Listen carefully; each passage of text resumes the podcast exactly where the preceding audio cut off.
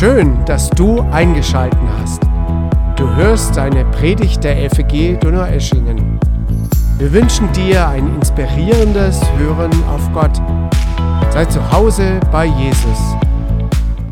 Und ich äh, denke, wir kommen jetzt so aus der Zeit heraus im Kirchenjahr, wo die großen Feiertage, die christlichen Feste vorbei sind. Wir haben Weihnachten gehabt, das ist schon eine Weile her. Einige von uns freuen sich vielleicht schon auf die nächste, aber vielleicht noch nicht ganz so. Aber Ostern, Karfreitag ist vorbei, Pfingsten, Auffahrt. Und ich möchte heute mit euch zusammen anhand von zwei dieser Festtage schauen, wie können wir Zuversicht finden. Und zwar angesichts der Tatsache, dass wir endliche Wesen sind. Wir sind nicht unendlich und der Kosmos, die Welt ist nicht unendlich. Wir enden irgendwann. Wie können wir Zuversicht finden angesichts der Tatsache, dass wir alle einmal sterben müssen? Und wir machen das anhand von zwei dieser Festtage, Auffahrt und Ostern. Und ich möchte gerne, dass ihr mit mir eine Frage beantwortet. Und um diese Frage zu beantworten, müsst ihr euch jetzt an einen sehr schönen Ort versetzen in eurer Vorstellung. Stell dir bitte vor, du bist in einem wunderschönen deutschen Biergarten. Das Wetter ist so gut wie heute. Nicht zu heiß, nicht zu kalt. Das Essen ist fein, das Bier ist sehr fein. Und ohne dass du es merkst, kommst du mit deinem Gesprächspartner auf die Zukunft der Welt zu reden.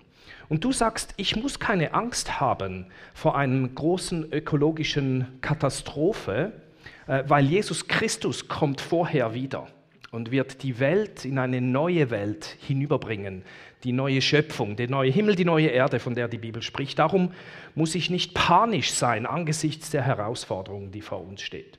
Und ohne dass du es merkst, äh, redest du weiter und sagst, was für den Kosmos und für die Welt und Planet Erde gilt, gilt auch für mich persönlich, für mein persönliches Schicksal. Ich weiß, wenn Jesus wiederkommt, wird er mir einen neuen Körper geben, einen ewigen Körper, ein Körper, der nicht mehr dem Alterungsprozess unterworfen ist. Und sobald du das sagst, ist dein Gesprächspartner besonders interessiert, denn man sieht die ersten Falten. Und dein Gesprächspartner im Biergarten stellt dir eine Frage. Und jetzt bitte, wie würdest du diese Frage beantworten? Warum kannst du so sicher sein, dass Jesus wiederkommt, wenn er schon 2000 Jahre weg ist? Was würdest du sagen? Wie würdest du antworten? Ja? Dass er gar nicht weg ist, danke. Andere Ideen? Entschuldigung, eins zum Sander, zuerst hier. Er hat gesagt, er kommt wieder, danke. Ja, dasselbe. Aha. Andere Vorschläge? Ja, das ist eine. Das ist ziemlich viel. Ja, für Gott ist es vielleicht eine Sekunde, aber für uns ist es ziemlich lange oder? wenn wir ehrlich sind. Aber ja, das ist, das ist keine schlechte Antwort, aber dann wird es gerade ein bisschen philosophisch. Was ist Gottes Verhältnis zur Dimension Zeit und so? Ja, andere Antworten? Verheißungen erfüllen sich zum Beispiel Israel? Ja,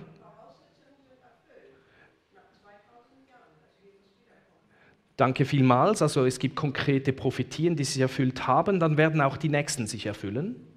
So in die Richtung, jetzt konkret an diesem Beispiel. Mhm. Weitere Ideen? Ja, ich habe kürzlich eine Predigt gehört von einer Freikirche, von einem Pastor, und der hat gesagt, wir wissen es nicht so genau. Wir können uns nicht sicher sein. Dann hat er, dann hat er gesagt, darum müssen wir ganz fest hoffen. Nun, mich hat das eher nach Verzweiflung angeklungen. Nicht nach wirklicher Hoffnung, nicht nach gewisser Hoffnung, sondern eher, ich kompensiere die schwache Beweislage, indem ich meine Seele voll mobilisiere und alle Kräfte meiner Seele fokussiere auf Hoffnung generieren in meinem Herz.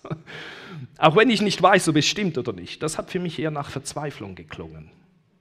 Und ich möchte mit euch anschauen, ist das die Art, wie die Bibel über Hoffnung spricht, über, über Zuversicht, angesichts der Tatsache, dass wir alle einmal sterben werden, äh, außer Jesus kommt wieder, außer die 2000 Jahre äh, enden bald. Und wir schauen jetzt im Text, der uns die Auffahrt beschreibt, äh, was wir dazu entdecken. Wir erinnern uns, Jesus ist gestorben, auferstanden. Und begegnet als auferstandener, physisch auferstandener einzelnen Personen, die mit ihm unterwegs waren und ganzen Gruppen. Bis zu 500 lesen wir. Und in diese Zeit hinein geschieht das. Apostelgeschichte 1.3. Sie waren es auch, also diese Leute, denen er begegnet ist, sie waren es auch, denen sich, äh, die mit ihm unterwegs waren, denen er sich nach seinem Leiden und Sterben zeigte und denen er viele überzeugende Beweise dafür gab, dass er wieder lebendig geworden war. Und das war wirklich nötig. Sie brauchten viele, sie brauchten überzeugende, qualitativ gute Beweise, dass Jesus auferstanden war. Warum? Ja, weil im Judentum hat man nicht erwartet, dass die Toten auferstehen zu diesem Zeitpunkt. Es gab sogar große theologische äh, Schulen im Judentum, die Sadduzäer, die glaubten, die Toten werden gar nicht auferstehen. Äh, und wenn, jetzt die anderen Juden, wenn sie auferstehen, dann am Ende der Zeit, aber nicht jetzt. Also die Leute, die mit Jesus unterwegs waren, hatten keine Prädisposition, hatten keine, äh, kein Denken, dass sie das erwartet haben, dass Jesus wieder kommt. Sie haben nicht gedacht, ah, er kommt wieder, obschon er es ihnen ja vorausgesagt hatte vorher. Ähm, also, als Jesus auferstanden ist, musste er sie wirklich von etwas überzeugen, wo sie dachten, das passiert nicht. Jetzt, das ist wichtig, weil in einer anderen Religion, zum Beispiel im Hinduismus, wo man den, die Reinkarnation hat, wäre es das Normalste der Welt zu sagen, ich habe schon mal gelebt, ich bin jetzt wieder da. Das passiert uns allen. Da hätte alles, was Jesus gesagt hätte, ähm, wirklich nicht zu Aufruhr geführt, aber im Judentum war das undenkbar zu diesem Zeitpunkt. Ähm, und sie brauchten deshalb wirklich Beweise, dass Jesus auferstanden ist. Sie brauchten für sie überzeugende Beweise, qualitativ gute, und sie brauchten viele davon. Und das hat funktioniert. Warum wissen wir das? Sie haben gemerkt, dieser Jesus ist tatsächlich physisch auferstanden. Das gibt es ja nicht. Der ist auferstanden. Äh, warum wissen wir, dass die das geglaubt haben? Warum wissen wir, dass diese äh, Beweise sie überzeugt haben? Nun, sehr viele sind als Märtyrer gestorben. Bevor Jesus Christus festgenommen wurde, waren das in der Schweiz, sagen wir, Angsthasen. Ich weiß nicht, ob ihr das auch benutzt, dieses Wort. Also die, die hatten Schiss, oder? Angst. Die Frauen waren ein bisschen mutiger als die Männer. Ein bisschen, nicht besonders viel, aber versteht ihr, die sind abgehauen. Warum? Die hatten Angst, festgenommen zu werden, die hatten Angst, verurteilt zu werden, sie hatten Angst, selber an, an, äh, hingerichtet, vielleicht dann sogar an ein Kreuz gehängt zu werden. Und nachher geben sie ihr Leben hin, weil sie Zuversicht gefunden haben. Und zwar nicht eine Zuversicht wie die des Pastors, sondern sie haben Gewissheit gefunden angesichts des Todes. Da hat ein Umdenken stattgefunden, dass sie plötzlich fähig waren, Märtyrer zu sein. Und das hat damit zu tun, dass die Beweise sie überzeugt haben, und zwar total. Die waren nicht mehr am Fragen, ist Jesus auferstanden? Jetzt haben sie angefangen wirklich zu merken, dieser Jesus ist auferstanden und jetzt kommt Auffahrt. Jetzt wird es gerade nochmals Herausforderung für sie. Jesus lehrt sie, er trifft sie und dann heißt es, nachdem Jesus das gesagt hatte, also diese Lehre gegeben hat, wurde er vor ihren Augen, und bitte stellt euch das jetzt mal vor, emporgehoben. Dann hüllte ihn eine Wolke ein und sie sahen ihn nicht mehr. Das ist jetzt gerade wieder mal ziemlich herausfordernd, gell? Das ist ein transdimensionaler Spaziergang, könnte man vielleicht sagen. Jesus tritt in eine andere Dimension. Er muss nicht an den Rand des Kosmos reisen, sondern gerade dort, wo er ist, lokal in Jerusalem geht er hinüber in die andere Dimension. Äh, wir gehen davon aus, dass das Ding immer noch da ist. Ich denke, wir dürfen sagen, Jesus Christus ist uns unheimlich viel näher, als wir denken. Er ist gerade da, einfach in einer für uns unsichtbaren Dimension. Er könnte wieder zurückspazieren und wäre hier. Er wird es eines Tages tun. Und dann ist er hier. Das ist das, was wir hier haben. Also er geht Während sie noch wie gebannt zum Himmel hinaufblickten, dorthin, wo Jesus verschwunden war, standen mit einem Mal zwei Männer in leuchtend weißen Gewändern bei ihnen. Das, das ist wirklich herausfordernd für sie, da passiert so viel. Und die reden sogar. Ihr Männer von Galiläa, sagten sie, warum steht ihr hier und starrt zum Himmel herauf? Dieser Jesus, der aus eurer Mitte in den Himmel genommen worden ist, wird wieder kommen und zwar auf dieselbe Weise, wie ihr ihn habt gehen sehen. Es ist voll von Theologie hier. Wir schauen nur zwei Wörter an. Dieser Jesus, was hier gemeint ist, ist derselbe, der gleiche Jesus, nicht ein anderer, nicht ein veränderter Jesus. Es gibt in der Theologie im Moment Leute, die sagen, Gott verändert sich mit der Welt zusammen. Nein, nein, es ist derselbe Jesus, den die Schrift uns bezeugt, der zurückkommen wird. Und zwar wird er zurückkommen. Der Modus dieses Tätigkeitswortes, dieses Verbes ist der Indikativ. Ich lese euch die Definition vor, was das bedeutet. Das ist der Modus der Wirklichkeit und Tatsache. Im Gegensatz zu einem anderen Modus, den dieses Verb auch haben könnte, nämlich äh, im Gegensatz zu etwas, das nur möglich oder wahrscheinlich ist oder von einer bestimmten Absicht abhängt. Also Jesus wird wieder kommen und hier macht die Bibel etwas ganz Wichtiges und das ist seelsorgerlich gedacht für uns.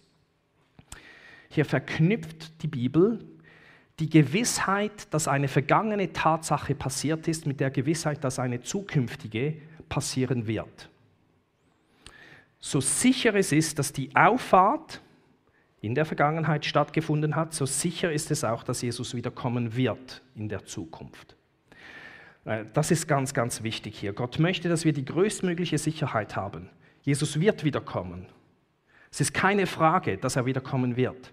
Und er möchte wie so die größte, das größte Maß an Sicherheit damit verbinden. Ja, wie könnte man das machen? Man könnte sagen, so sicher das wird so sicher stattfinden in der Zukunft, wie ein vergangenes Ereignis stattgefunden hat. Haben vergangene Ereignisse stattgefunden? Seid ihr sicher? Haben wir vorhin Lieder gesungen miteinander? Seid ihr sicher? Seid ihr geboren worden? Seid ihr sicher? Oder fragt ihr euch manchmal? Nein, äh, vergangene Ereignisse haben stattgefunden, Punkt Schluss, das ist 100 Prozent. Und diese gleiche Sicherheit, dass das passiert ist, wird hier verknüpft mit einem Ereignis, das noch nicht passiert ist, aber passieren wird. Das ist das, was wir hier sehen. Also Jesus kommt hier nicht auf die Art und Weise, dass, dass er Unsicherheit äh, streuen will. Ähm, es hängt nicht an unserer psychischen Sicherheit und Gewissheit, ob Jesus wiederkommt. Es hängt nicht daran, dass unsere Seele eine Höchstleistung vollbringt angesichts unsicherer Tatsachen. Wird er wiederkommen? Wird er nicht kommen? Wenn du denkst, das ist unsicher und jetzt mit deiner Seele das kompensieren wirst, das ist, überhaupt nicht das Thema. Wie sicher können wir sein, dass Jesus wiederkommt? Wenn wir wissen, ob er aufgefahren ist oder nicht. Es hängt nicht an deiner seelischen Leistung nicht an deiner seelischen Stabilität. Es hängt daran, ob er gegangen ist. Dann wird er auch wiederkommen. Jetzt, wir schauen uns das zweite Beispiel an. Die Bibel macht dasselbe ähm, mit der Auferstehung von Jesus Christus. Ähm, 1. Petrus Kapitel 1, hier steht, gepriesen sei Gott, der Vater unseres Herrn Jesus Christus, der uns in seiner großen Barmherzigkeit neu geboren hat so dass wir nun durch die Auferstehung Jesu, Jesu Christi von den Toten eine lebendige Hoffnung und Aussicht auf ein unzerstörbares, unbeflecktes und unverderbliches Erbe haben, das im Himmel aufbewahrt ist für euch. Also hier geht es jetzt nicht so sehr um, um das Schicksal des ganzen Planeten oder des Kosmos, sondern auch dar, darum, wo du stehst mit deinem persönlichen Schicksal. Ähm, dir ist, wenn du an Jesus Christus glaubst, wenn du ihm dein Leben hingelegt hast, äh, ein unbeflecktes, unbe unverderbliches, hier, äh, das ist, das ist das mit den Runzeln, gell? Ähm, und unzerstörbares Leben und Erbe wird dir dazu gesagt. Möchten wir das? Das möchten wir unbedingt. Jetzt, wie sicher können wir sein, dass wir das bekommen? Das liegt in der Zukunft. Jetzt gemäß diesem Text können wir so sicher sein wie, und das ist der, die Grundlage, die hier gelegt wird, uns wird das zugesagt durch die Auferstehung Jesu Christi von den Toten. Also wenn Jesus auferstanden ist von den Toten, dann dürfen wir davon ausgehen und uns sicher sein, dass wir diese, dieses unbefleckte Erbe bekommen. Also so sicher die Tatsache der Auferstehung ist, so sicher ist auch die Tatsache deines ewigen Lebens. Hier wird wieder eine Verknüpfung gemacht eines vergangenen Ereignisses und diese Sicherheit wird hineingelegt in ein zukünftiges Ereignis. Und das soll uns Hilfe geben im jetzigen Leben, nämlich wir dürfen eine lebendige Hoffnung haben. Das ist etwas anderes. Einige übersetzen hier mit gewisser Hoffnung oder sicherer Hoffnung. Ähm, jetzt, du kannst auch unsicher ins Grab gehen. Macht das einen Unterschied? Es macht einen Unterschied für die Zeit vorher. Aber wirst du deswegen dein, dein Erbe nicht bekommen? Nein, wo, woran hängt es, dass du das Erbe bekommst? Es hängt an der Frage, ob Jesus Christus auferstanden ist und nicht daran, wie stabil deine Seele ist in den Wochen, Tagen oder Sekunden vor deinem Sterben. Du kannst sehr verunsichert sterben und du wirst eine schöne Überraschung erleben sollte Jesus auch verstanden sein. Und bitte, liebe Freunde, wenn Jesus nicht auferstanden ist, dann können wir uns in der Schweiz sagen, wir fuselig hoffen. Also wir können uns wirklich, wir können zu seelischen Höchstleistungen uns emporheben. Ich glaube, ich hoffe, ich hoffe, ich hoffe. Das nützt gar nichts, wenn Jesus nicht auferstanden ist. Aber wenn Jesus auferstanden ist, dann dürfen wir gewisse, lebendige, sichere Hoffnung haben. Oder wir können auch unsicher sterben. Es macht eigentlich gar nicht so einen großen Unterschied. Meine großen Glaubensvorbilder sterben im Moment alle weg. George Verver, ein großer, großes Vorbild von mir, den ich persönlich kennen durfte, ist gestorben, hat noch ein paar Tage vor seinem Tod aus dem Zimmer ein Video äh, aufgenommen, war sehr ermutigend. Und jemand anderes ist Timothy Keller, den kennt ihr vielleicht, ein ein einflussreicher Theologe und Pastor. Und der Sohn von Timothy Keller hat, ich denke etwa fünf Tage bevor er gestorben ist, ein Tweet abgeschickt. Ich komme jetzt zur Leinwand, um das ein bisschen zu übersetzen. Ähm, Health Update today, das wurde am Samstag gepostet, denke ich. Am Donnerstag ist er gestorben. Äh, mein Vater ist aus dem Spital entlassen worden, um zu Hause palliative Pflege zu empfangen. Äh, über die letzten Tage hat er uns wiederholt gebeten, für und mit ihm zu beten. Er hat viele Male in seinen Gebeten den Wunsch geäußert, nach Hause zu gehen, um mit Jesus zu sein. Seine Familie ist sehr traurig, weil wir mehr Zeit wollten und wir wissen, es gibt nur noch wenig Zeit an diesem Zeit, zum jetzigen Zeitpunkt. Im Gebet vor zwei Nächten sagte er, und das hat mich tief berührt, ich bin so dankbar für die Leute, mit denen, äh, die für mich gebetet haben über die Jahre. Ich bin dankbar für meine Familie, die mich liebt. Ich bin dankbar für die Zeit, die Gott mir gegeben hat. Und jetzt kommt ein Aber. Aber ich bin bereit zu gehen zu Jesus. Ich kann es nicht erwarten, Jesus zu sehen. Schickt mich nach Hause. Ich möchte so sterben können. Versteht ihr, Timothy Keller, warum kann der in dieser Gewissheit sterben? Jesus erwartet mich auf der anderen Seite. Wie kann er sich so sicher sein? Hat er sich aufgehypt in seiner Seele? Nein. Der hat etwas untersucht. Der hat geschaut, ist Jesus auch verstanden? Und wenn Jesus auch verstanden ist, dann weiß ich etwas. Er hätte auch unsicher sein können. Es hätte einfach eine schöne Überraschung gewesen auf der anderen Seite. Aber wenn Jesus Christus auferstanden ist, dann kann man so sterben. Wir dürfen mit Gewissheit sterben, aber es ist keine Katastrophe, wenn man das nicht macht.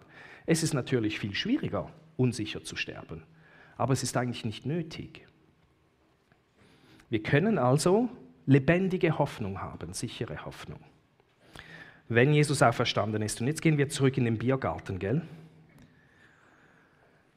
Eure Antworten stimmen alle. Aber jetzt aufgrund von dem, was wir hier in der Bibel sehen, wie, wie würdest du diese Frage beantworten? Es ist schönes Wetter und ihr sprecht über die Ewigkeit. Wie sich, warum kannst du dir so sicher sein, dass Jesus wiederkommt, wenn er schon 2000 Jahre weg ist? Was wäre dann die Antwort? weil er tatsächlich auferstanden und aufgefahren ist, weil das eine Tatsache ist, eine historische Tatsache. Und wenn die Person, die mit dir da im feinen Biergarten ist, wach ist und versteht, was du sagst, wird diese Person sofort eine nächste Frage stellen. Welche Frage nämlich? Was denkt ihr? Entschuldigung? Ja. Wie kann ich herausfinden, ob Jesus auferstanden und aufgefahren ist? Das ist eine so wichtige Frage, liebe Geschwister. Wie können wir das herausfinden? Hat sich jemand damit beschäftigt, wie man das herausfinden kann? Aha, danke. Ja, also ich hätte jetzt gehofft, dass die meisten die Hand hochheben und sagen, ich habe mich damit beschäftigt. Ähm, mir geht es gar nicht darum, alles zusammenzutragen, aber das müssen wir wissen. Jetzt die Auffahrt ist gegeben durch die Auferstehung. Wenn er wirklich auferstanden ist und er ist nicht mehr da, ist er irgendwo hingegangen. Also äh, das können wir mal wegdenken. Äh, für viele Menschen ist das die Schlüsselfrage. Wie kann ich wissen, ob Jesus auferstanden ist? Daran hängt alles. Und wir haben die Zeit nicht. Meine Pastorin hat mir gesagt, Paul, wenn du diese Predigt da halten willst, dann darfst du die Leute nicht mit dieser Frage nach Hause schicken, das wäre brutal. Sie hat es ein bisschen netter gesagt. Ich möchte euch in fünf wenigen Minuten versuchen, eine mögliche Beweisführung zu sagen. Das ist die, die Minimalfaktorbeweisführung für die Auferstehung. Es gibt verschiedene Arten, das zu zeigen. Diese Methode gibt es seit etwa 20 Jahren. Und die Idee hier ist, dass man sagt, wir schauen, was die historischen Forscher wirklich glauben über diese Zeit und über Jesus Christus. Und zwar Forscher, die an Gott glauben, an Jesus Christus glauben, aber auch solche, die kritisch sind.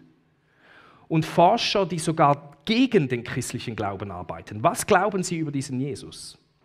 Äh, und es gibt mindestens sieben Fakten, wo die Mehrheit, und ich rede von 90 bis 95 Prozent, wirklich denken, das ist wahr in Bezug auf das Leben von Jesus Christus. Jetzt, wenn ich von historischen Forschern rede, rede ich nicht von Leuten, die in den sozialen Medien sagen, sie seien, sie kämen draus, sondern Leute, die wirklich gearbeitet haben. Und ähm, Ihr werdet jetzt dann sehen, ähm, das sind alles Punkte, da muss man nicht nur, das ist alles auch außerhalb des Neuen Testaments ähm, bezeugt, in außerbiblischen Quellen. Du musst nicht mal an das Neue Testament glauben, um diese Punkte zu sehen. Ich gebe euch mal das Erste. Das Erste, was 90 bis 95 Prozent der Fachleute glauben, ist, dass Jesus von Nazareth eine historische Person ist, die wirklich existiert hat. Ich weiß noch genau, als ich plötzlich als Teenager gedacht habe, was, wenn, er, wenn es ihn gar nicht gegeben hat. Wir haben Wilhelm Tell in der Schweiz. Ja, den hat es nur so halb gegeben. Es ist unklar. Nein, aber Jesus hat, hat gelebt, wie ein Napoleon, wie ein Alexander der Große. Ähm, und er war ein Heiler und Wundertäter. Das ist außerhalb der Bibel von Menschen bezeugt. Die zweite Tatsache, der Datenpunkt, wo sich 90 bis 95 aller Fachleute einig sind, ist, Jesus ist durch eine römische Kreuzigung gestorben unter Pontius Pilatus. Die Kreuzigung, eine todsichere Methode. Äh, es gibt historisch nur eine, einen Bericht einer Person, die man heruntergeholt hat vom Kreuz. Und die hat das auch nicht überlebt. Also wenn du am Kreuz mal warst für eine, zwei Stunden, hast du, wenn sie dich heruntergeholt haben, eigentlich auch, bist du gestorben an den Schäden am Körper. Das war wirklich eine todsichere Hinrichtungsmethode. Jesus wurde gekreuzigt und er wurde ja vorher bereits schon misshandelt. Äh, die dritte Tatsache ist, äh, wo die Fachleute sich, und hier muss man etwa 10% runtergehen, auf 80 bis 85. Es gibt einen Grund dafür, den erkläre ich euch jetzt nicht. Ähm, aber 80 bis 85 Prozent der Fachleute sagen, das Grab war leer. Jetzt, gell, man kriegt nie hundertprozentige Einheit bei diesen Fragen hin. Das ist schon sehr, sehr hoch. 80 bis 85, 90 ist unglaublich. Wenn ich auf Facebook posten würde, wir sollten alle Menschen lieben, hätte ich nach spätestens einer Stunde Widerspruch. Also 80 bis 85, 90 bis 95 ist eine unglaublich hohe Zahl für ein religiös diverses Feld von Fachleuten. Drittens, einzelne Einzelpersonen, kleine und große Gruppen von Menschen waren sich sicher, dass Jesus ihnen körperlich erschienen ist nach seinem Tod. Das haben wir vorhin ein bisschen angeschaut. Das schließt die äh, Halluzinationshypothese aus. Oder einige sagen, die haben miteinander halluziniert. Nun, man kann, wir könnten miteinander hier halluzinieren. Es kommt nur darauf an, was wir vorher geraucht haben, oder? Ähm, aber wir, wir können zwar miteinander halluzinieren, aber nicht über das Gleiche halluzinieren. Und das ist der Punkt. Die haben alle das Gleiche gesehen. Und dass da abgelaufen ist, ist nicht möglich, aufgrund von Massenhalluzination. Es geht nicht. Da war was los und diese Leute haben das geglaubt. Fünftens, Saulus von Tarsus hat über Nacht, also innerhalb von weniger Zeit, ein paar Stunden, vielleicht einen Tag, eine Veränderung durchlaufen vom Feind der Christen zum Apostel für Christus. Und das sind wichtige Sachen. Was sagen Kritiker? In einer historischen Untersuchung musst du immer schauen, was sagen die Gegner? Was passiert mit denen? Und hier haben wir eine Biografie. Äh, er wurde ja Paulus. Äh, warum, warum passiert das so schnell? Das braucht eine Erklärung. Und noch eine zweite, nämlich der Bruder von Jesus war ja ein Gegner von Jesus zu seiner Lebzeit. Die Familie von Jesus, mit Ausnahme seiner Mutter, waren ziemlich gegen Jesus. Und wir wissen, dass Jakobus, der leibliche Bruder von Jesus, zu einem Nachfolger von Jesus wurde und er wurde der Pastor der Gemeinde in Jerusalem. Warum? Ich meine, die Familie, da kennt man sich, gell? Und man weiß, wie die anderen sind, dass, dass der leibliche Bruder von Jesus seine Knie beugt vor seinem Bruder und sagt, du bist Gott leiblich in die Welt gekommen. Das ist eine unglaubliche Geschichte. Das braucht eine Erklärung. Und das Letzte, die frühe Kirche explodierte Zahlen, förmlich zahlenmäßig am selben Ort, wo Jesus gekreuzigt wurde und das Grab sich befand. Sie sind nicht nach Honolulu gegangen oder äh, auf den Saturn und haben gesagt, da auf der Erde ist jemand auferstanden, wo die Beweislage möglichst weit weg ist. Nein, sie haben es gemacht, da wo alles passiert ist, das ist wichtig. Und ähm, wenn man die Kirchengeschichte anschaut, kann man, kann man zeigen, dass in der Anfangsphase auch sehr viele, ich sage jetzt mal, Gebildete oder Intellektuelle zum Glauben an Jesus Christus gekommen sind. Die Beweislage scheint außerordentlich gut gewesen zu sein. Dass viele zum Glauben gekommen ist, völlig nicht erklärbar, wenn Jesus nicht auferstanden ist. Also, jetzt haben wir sieben Datenpunkte, wo sich die Fachleute einig sind. Die, haben, die sind wahr. Jetzt vielleicht habt ihr bemerkt, ich habe nirgends geschrieben, Jesus ist auferstanden, gell? Jesus ist auferstanden ist eine Interpretation, eine Deutung dieser Fakten. Wir glauben, es ist ein Fakt, aber keiner äh, der Atheisten wird sagen, Jesus ist auferstanden. Äh, darauf werden sie sich nicht einigen. Das heißt, wir haben jetzt diese Fakten, die müssen erklärt werden. Und angenommen, Jesus ist nicht auferstanden, was ist dann die Erklärung für jedes Einzelne und für alle in Kombination? Da gibt es Vorschläge. Einige sagen, er war nur scheintot. Er war so halb lebendig noch und dann, und jetzt muss man sich das vorstellen, wurde er begraben. Nach ein paar 36 Stunden ohne zu trinken hat er gedacht, jetzt stehe ich auf von meinem Totenbett weil ich ja noch lebe. Ich stoße diesen riesigen Stein weg, ich überrasche die Wächter, die da vor dem Grab liegen und gehe tata zu meinen ehemaligen Jüngern und sage, ich bin wieder auferstanden. Ähm, ich, ich habe einen völlig neuen Körper und so. Das hätte natürlich niemand geglaubt. Aber wenn er nicht auferstanden ist, braucht man eine alternative Erklärung für diese Fakten. Das ist eine davon. Es wird fast nur schlimmer nachher. Einige sagen, er muss einen Zwillingsbruder gehabt haben. Ja, von dem niemand etwas weiß, der in keinen Quellen vorkommt. Äh, und dann ist Jesus gestorben, der eine, und dann kommt der Zwillingsbruder zurück und sagt, ich bin jetzt Jesus. Was würdet ihr sagen? Ist das überzeugend? Ja, warum nicht? Ja, wenn ihr eineiige Zwillinge kennt, kennt einige von euch, kennen einige von euch eineiige Zwillinge? Ja? Wenn man ein bisschen, die, nach ein paar Tagen gewöhnt man sich an die, man sieht die Unterschiede.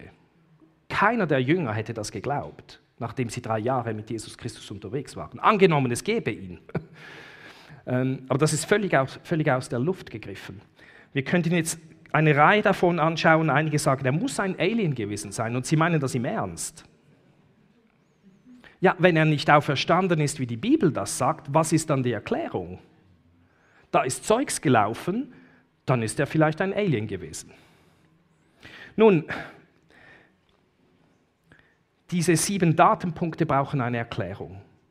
Und die historische Erklärung des Christentums ist, er ist leiblich auferstanden. Das ist bei weitem die allerbeste und eigentlich wirklich die einzige plausible intellektuelle Haltung, die man einnehmen kann.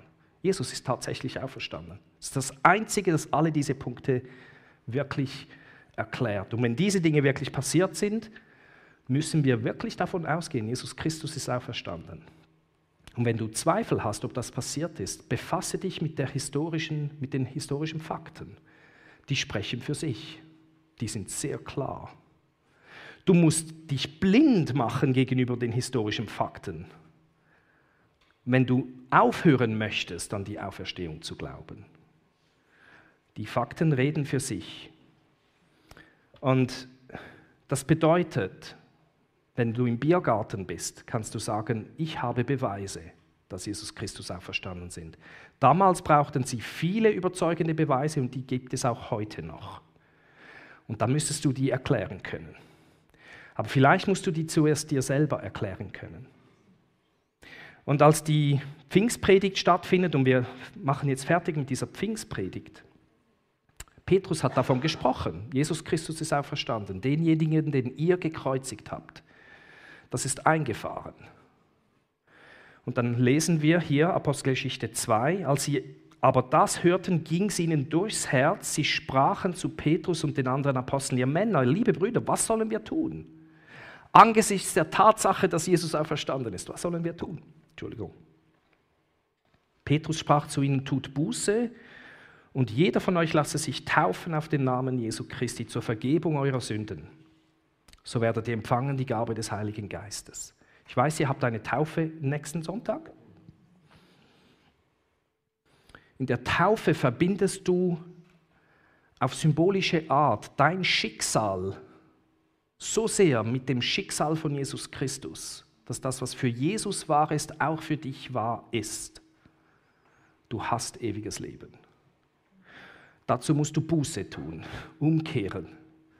Und wenn es stimmt, liebe Freunde, dass Jesus Christus auch verstanden ist, dann gibt es Zuversicht angesichts des Schicksals dieses Planeten und des Kosmos, aber auch deines Schicksals. Und du kannst Zuversicht finden im Vertrauen auf die Tatsache, dass Jesus Christus auch verstanden ist.